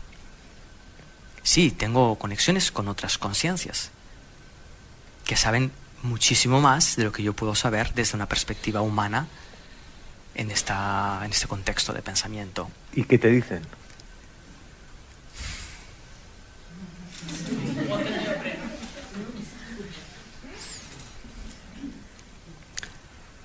Em, no podría resumirte exactamente qué me dicen, pero sí te puedo decir que ahora mismo hay una intención muy clara de ayudarnos a despejar nuestra somnolencia, de empezar a despejar la creencia de que mm, tal como vemos las cosas es como son, que tal como las pensamos es como son, que tal como las percibimos es como son. Están empezando a ayudarnos de forma muy obvia a que podamos ver y pensar más allá de los contextos culturales que nosotros mismos hemos generado y hemos heredado y nos hemos quedado atrapados en ellos.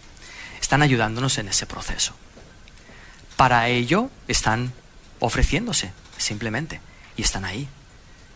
No es nada extraño lo que estoy diciendo. Puede ser extraño si alguien cree que eso es imposible. Entonces no solo es extraño, sino que yo además me estoy volviendo loco. La cual cosa, en un mundo como en el que veo, ya me gusta ser el loco. No hay mayor cuerdo que el loco. El loco reconocido. ¿eh? Loco eso, reconocido. Sí, eso sí. Sí, sí, sí. Entonces sí, sí, Alex, están, están ahí. Y es muy divertido verlo porque empiezas a expresarlo abiertamente y hay muchos que llevan el neopreno puesto. y empiezan a decirte, yo también, yo también. Sí, claro, es normal. Y nos acercamos ahora a un tiempo donde eso va a pasar a primer, a primer nivel, va a pasar a ser visto. No tiene sentido más que nuestro sistema de creencias ignorante esté por encima de nuestra inteligencia y gobierne nuestra inteligencia. No tiene sentido que nuestro sistema de creencias ignorante gobierne nuestra inteligencia. No tiene sentido. Hay que revertir este orden de factores. Que sea nuestra inteligencia libre la que genere sistemas de creencias que exploren el origen de esa inteligencia. ¿Y cómo lo revertimos? Buena. Empezando a jugar. Empezando a jugar, Alex. Empezando a jugar. Empezando a no tener miedo. Que si tengo un hijo que tiene amigos invisibles, en lugar de intentar convencerle de que no existen, que me siente a jugar con él. A ver si aparecen los míos también. Empezar a jugar. Empezar a jugar. Empezar a ver que el sistema que hemos basado es un sistema muy serio y que define cómo son las cosas y que juzga y castiga al que empieza a volar más allá del sistema. Mm. Como en la Edad Media. Como en la Edad Media, Alex. Es el mismo sistema de pensamiento. Y es el momento de que nuestra inteligencia haga honor a su capacidad inteligente. Y empecemos a darnos cuenta de que un ser consciente e inteligente tiene la capacidad de desarrollar su inteligencia hasta el infinito. La tiene. ¿Por qué no lo hacemos? Porque nuestro sistema inteligente está lleno de miedo. Y tiene miedo de pensar aquello que nadie piensa o que nunca ha pensado. Entonces nos impedimos nuestra capacidad inherente de desplegarnos como seres humanos. Te pongo un ejemplo que es elemental, es básico, y verás al mismo tiempo lo increíble que es y la estupidez que habita junto a este ejemplo.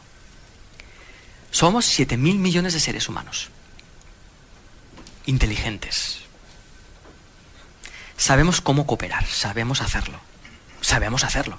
Otra cosa es que queramos. Tenemos tecnología, ¿sí? Tenemos recursos. Si hacemos el gesto de poner eso al servicio de todos los seres humanos, ahora, no a partir del 2023, ahora, ahora mismo encontramos una humanidad completamente distinta. Completamente distinta. Completamente distinta, porque está todo. Tenemos todo para que así sea. ¿Por qué no lo hacemos?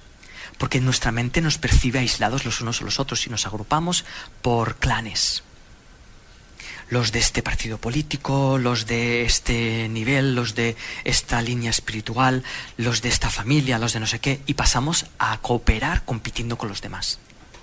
Eso impide un crecimiento natural del ser humano y de nuestra capacidad de amar, que aún está por ser descubierta.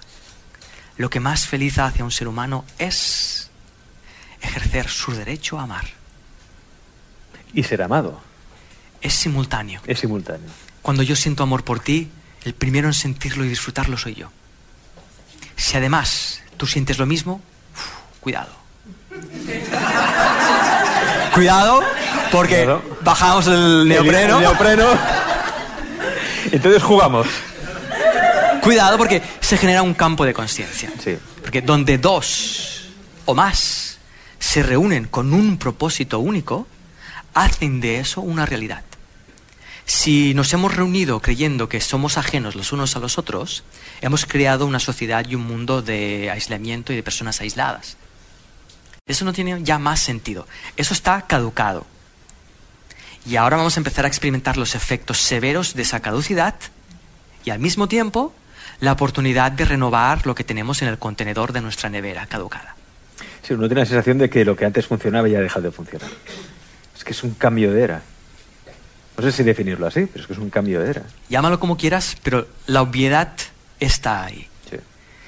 Yo no sé, yo voy a afirmar algo que no sé si es cierto, pero me voy a dar el lujo por el jugar de hacerlo. Me temo que no hay nadie en este planeta ahora mismo que no se haya dado cuenta ya, sea consciente, de que la cosa así no funciona. En cualquier ámbito, ¿eh? En cualquier ámbito. En el ámbito, si quieres, de cómo me relaciono con mis emociones, o cómo me relaciono con mis hijos, o cómo me relaciono con mi cuerpo, con mi expareja, o con el vecino del quinto. Me da igual. Pero todos hemos visto en algún momento que mi formato, mi patente humana, no funciona a la hora de permitirme experimentar en plenitud mi hecho existencial. Y todo ser consciente tiene derecho de ser consciente de la dicha que implica existir. Cáigase todo.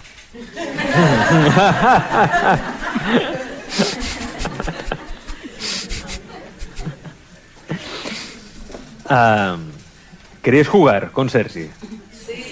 Con neopreno, ¿eh? Con el... Es de broma. momento, de momento. Es broma, es broma. ¿Alguien le quiere hacer alguna pregunta a Sergi aprovechando? Sí, bien. Vamos allá.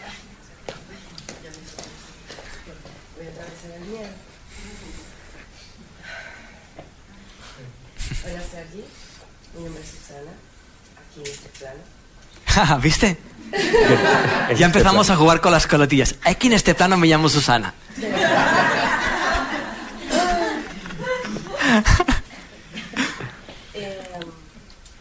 En cuenta, no sé ni cómo hacer la pregunta hablando contigo, pero bueno, gracias porque estoy en este instante aquí contigo. Este,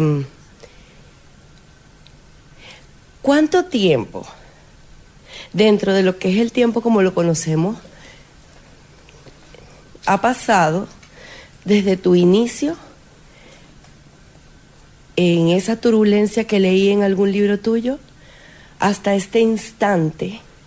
Y si cuando has llegado a este instante con esta conciencia que ahora transitas, em, ¿te ha llegado alguna herramienta para hacerlo de hoy para mañana? Ah.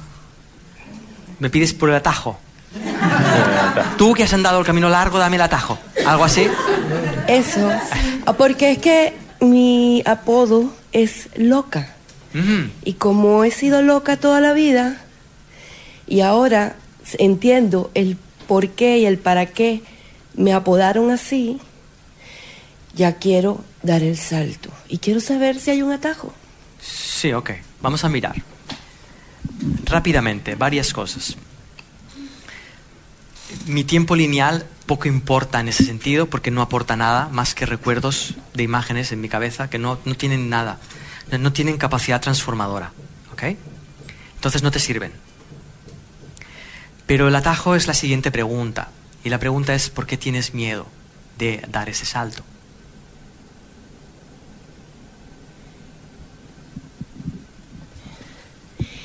Eh, no lo había visto como un miedo.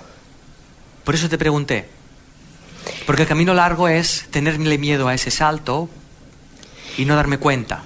Cuando es el camino largo. Cuando siento vivir en presencia y permitirme lo que siento, y el lo que siento es dolor y dolor y dolor y dolor, entonces viene el cuestionamiento si permitiéndomelo sentir va a llegar un instante en donde voy a seguir evolucionando sin el dolor.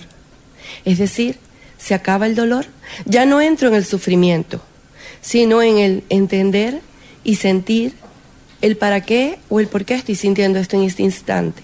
Y se va, y sé que se va, y sé incluso que se manifiestan escenarios que podrían ocasionar nuevamente ese dolor, pero ese dolor ya no está, porque lo trascendí. Pero viene un nuevo dolor. Entonces, como hay un tiempo lineal en mí, que es dolor, dolor, dolor, digo, se acabará. Llegaré a ese instante en donde seguiré evolucionando, pero desde el amor infinito, incondicional, maravilloso, que por pequeños destellos he sentido. Si te digo que no se termina nunca, ¿dejarías de sentirlo cuando aparezca? No. Entonces, ¿qué más da lo que te responda? Si vas a sentir lo que vas a sentir todo el tiempo. ¿Todavía sientes Es posible. Tendría que sentirlo para responderte. Ahora mismo no estoy sintiendo dolor, pero cualquier momento donde tú te das cuenta de algo, te das cuenta porque no lo veías y no lo veías porque le temías. Y lo que le temías no era verlo, sino al dolor que esconde.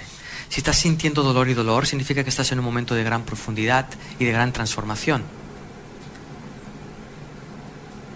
Felicidades. Querer salir de dolor es proyectarlo en el tiempo y eso agota mucho, porque entonces parece que el camino es arduo, pero en realidad está siendo vertical. Gracias. Cuando quieras, sí. Hola, Seri. Te quería preguntar, estas creencias y siguiendo un poco el hilo de la compañera, y estos miedos que se van forjando con la personalidad a lo largo de nuestra vida, eh, también es un, una parte de la mente para protegerse, ¿no? De supervivencia. Al final, en este mundo, nos guste o no, hay, gente mala que hace daño por placer. También esa parte de protección eh, no es buena o es mejor derribar todo igual que voy en un autobús y confío en el conductor que no conozco, confiar en la vida y que me den por donde me tenga que venir. Pues, Bueno, a ver, vamos a ver. Especifica. No, no, no, no. que vengan los golpes por... Sí, que no los veas venir, vamos. Sí. Sí, no vamos a decir dónde Que impacta. si lo, te- lo intento arreglar lo puedo estropear más. Entonces, estoy viendo que lo del neopreno está pasando ya de broma a otra cosa. Em, Yo no sé tu respuesta. Porque tu investigación en lo que tú estás llamando vida es tan genuina que yo no me atrevería a faltarte el respeto dándote una respuesta a eso. Lo máximo que te puedo decir es que cuando yo me he sentido amenazado, he estado enfrente a la posibilidad de soltar un aspecto temeroso de mí. Y no sé qué más decirte al respecto. Solo sé que no hay nada que temer. Si eso te sirve para investigarlo, adelante. Pero que no haya nada que temer no significa que no temas a nada. Significa que no hay nada que temer. ¿Me explico? Sí. Entonces es muy importante ver a lo que temo. Porque muchas veces temo más a lo que puede suceder que a lo que está sucediendo. Porque muchas veces cuando sucede algo que supuestamente iba a temer, en mí aparece algo que no esperaba que apareciera y que se encarga de esa situación. Escuchando la respuesta, también veo que hay un respeto por tu parte hacia mi creencia, sea verdad o, o mentira. Sin y eso duda. a veces cuando alguien nos explica un problema y queremos ayudar, se nos olvida respetar esa creencia, sea verdad o mentira. Sí, porque tenemos otra creencia. Y es la creencia de que el otro está mal y de que tengo que ayudarle. Pero si tú eliminas las creencias, las suyas y las tuyas, te darás cuenta de que estás enfrente de alguien que te está explicando algo que es muy íntimo, tan íntimo, que tú no puedes alcanzar a comprender. Solo puedes escucharlo. Y esa escucha es todo. Y si de esa escucha surgen unas palabras, bienvenidas son. Y si surge un silencio, bienvenido es. Pero si no hay ese respeto a lo que escuchas,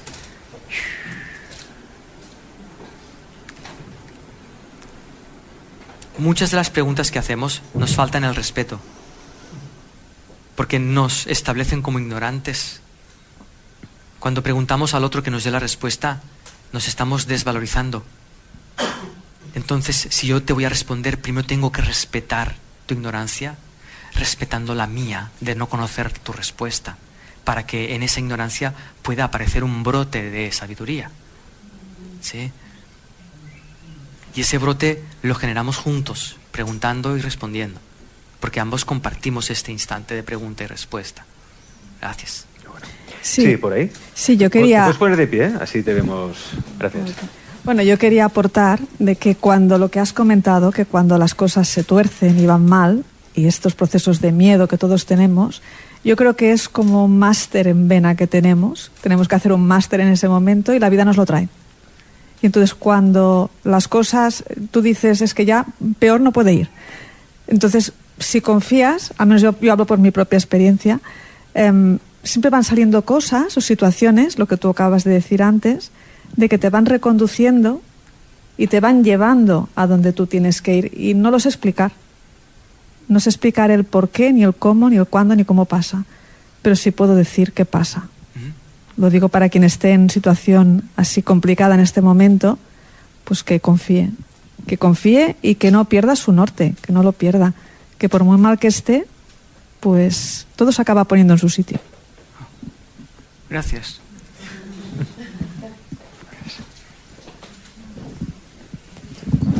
¿Alguien más quiere jugar con Sergi? ¿Preguntarle algo? ¿No? Bueno. Am, Sergi, ¿qué vas a hacer estas navidades tú? ¿Cómo pasan las navidades, Sergi Torres? Pues no lo sé todavía, Alex. Tengo que acercarme un poquito más para ver qué me apetece. En algunas ocasiones viajamos ah, hacia el norte, pero no sé qué haremos este año. Estoy todavía esperando ver qué haré. ¿Y el año que viene? más difícil todavía. Tengo que acercarme aún más para, para verlo, no lo sé. Es muy curioso porque mi mente va un poco extraña, ya no funciona como quizá debería de funcionar. Y mi mente está en el 2024 ya. Entonces, cuando alguien me dice que vamos al 23, hay un, sentimiento como, hostia, ¿qué ha pasado? ¿He viajado al pasado o qué pasa? Y no sé por qué razón mi conciencia está en el 2024 ya. No sé por qué, ¿eh? no sé muy bien por qué. No sé muy bien. Ya lo iré viendo a medida que avance en el 2023. Que parece ser interesante. Sergi, el programa de hoy lo hemos titulado Ahora, construye tu 2023. Es cierto que ahora es el tiempo de hacerse buenos propósitos, de querer cambiar cosas en la vida que no nos gustan, mejorar. ¿Tú qué recomendarías a las personas que se hacen buenos propósitos para materializar, para conseguir aquello que se proponen realmente? Porque necesitan también ver que son capaces de, de conseguir cosas en el mundo terrenal, en la 3D. Ya, ahí no soy un buen consejero. Soy un mal rey mago. Porque cuando yo escucho esto en mí, rápidamente me voy a mirar a lo que hay detrás de eso. Y en lugar de ver cómo llegar a manifestar aquello que quiero o necesito, voy a mirar a la necesidad previa. Y al mirar la necesidad me doy cuenta de que estoy usando mi mente para generar unas imágenes que pienso necesitar para justificar la sensación de necesidad. Que lo que necesito realmente es seguir sintiéndome necesitado. Entonces, cuando hago ese movimiento y puedo darme cuenta de que en realidad no necesito más que lo que está pasando ahora, en lugar de necesidad surgen otras cosas, surgen ideas de lo que podría hacer, ideas de lo que podría alcanzar, ideas de lo que podría tener, pero alcanzar ya no es alcanzar, tener ya no es tener. Hay una liviandad en ese proceso y al haber liviandad es como que todo se pone a favor de que eso suceda y si no sucede, lo suelto tranquilamente sabiendo que no es necesario. No sé si tiene sentido, pero si tenemos que usar nuestra mente para proyectarnos en el 2023 con deseos o de lo que quiero llegar a ser, yo lo que haría sería empezar a indagar primero en el mecanismo mental que me lleva a proyectar en el futuro mis necesidades y a no disfrutar plenamente de este latido de corazón, por ejemplo. Suspensión de las pasiones. ¿Viste? Mira,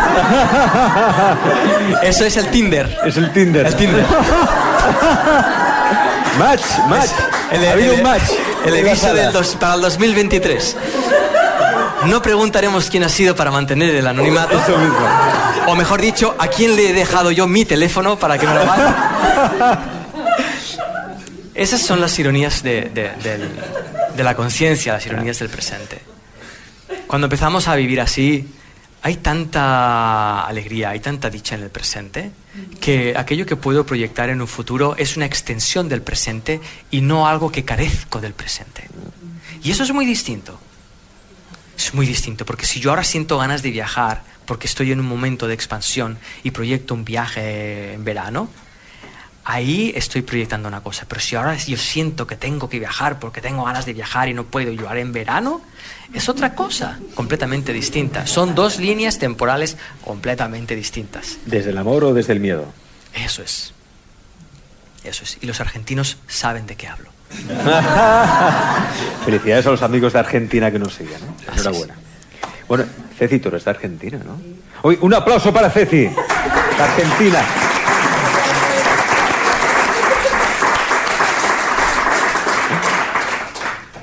Sergi, ah, ¿qué te voy a decir?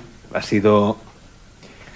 Te voy a decir lo mismo de un placer, un honor, lo que siempre suele decir. Vamos a jugar, venga, ¿qué me Vamos a jugar, voy a decir, ha sido... Es que ha sido un goce. Ha sido un goce. Es un goce, ¿verdad? Es un goce. Yo, yo lo disfruto. Es un goce. Me encanta. aquí. Me encanta. ¿Vosotros también? ¿Habéis gozado? ¿Eh? Bien, Está bien. Sí, momento, micrófono.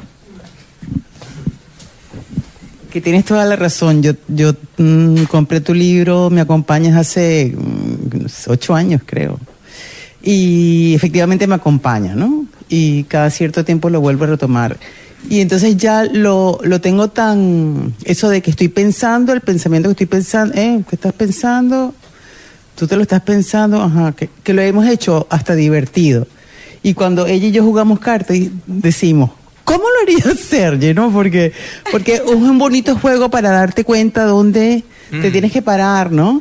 Y luego decir, y entonces se, se ha hecho muy divertido, así que gracias porque el camino ha sido muy, muy divertido. Gracias, qué bueno, gracias. De eso se trata, jugar, divertirse, que la vida es eso. Sergi Torres, gracias por estar en la Descomunica. Un aplauso.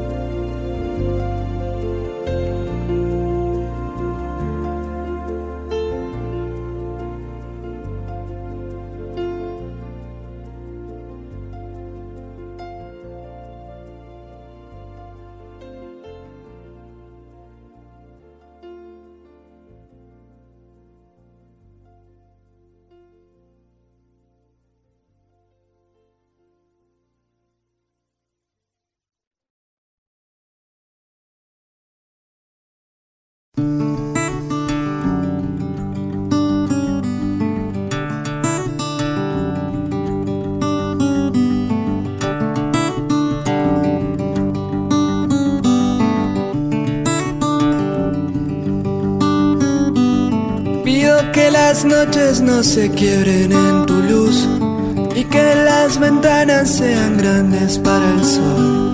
Cuando los almendros no se pasen de estación, buscaré más flores para darte mi canción de amor.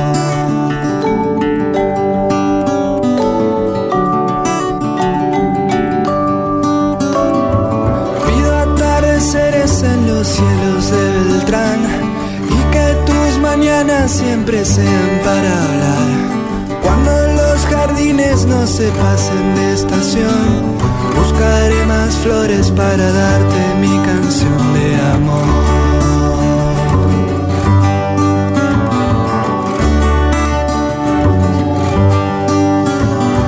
Y si vos querés, te voy a buscar para que los días no se vayan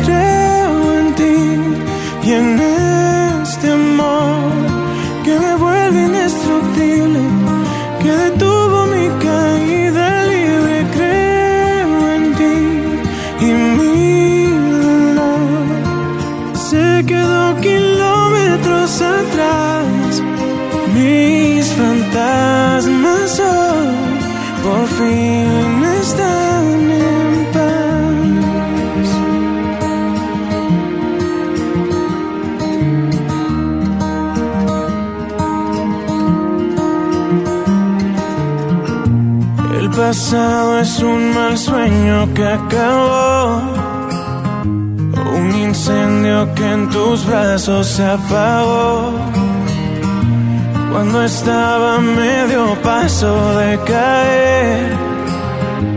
Mis silencios se encontraron con tu voz. Te seguí y reescribiste mi futuro. Es aquí mi único lugar.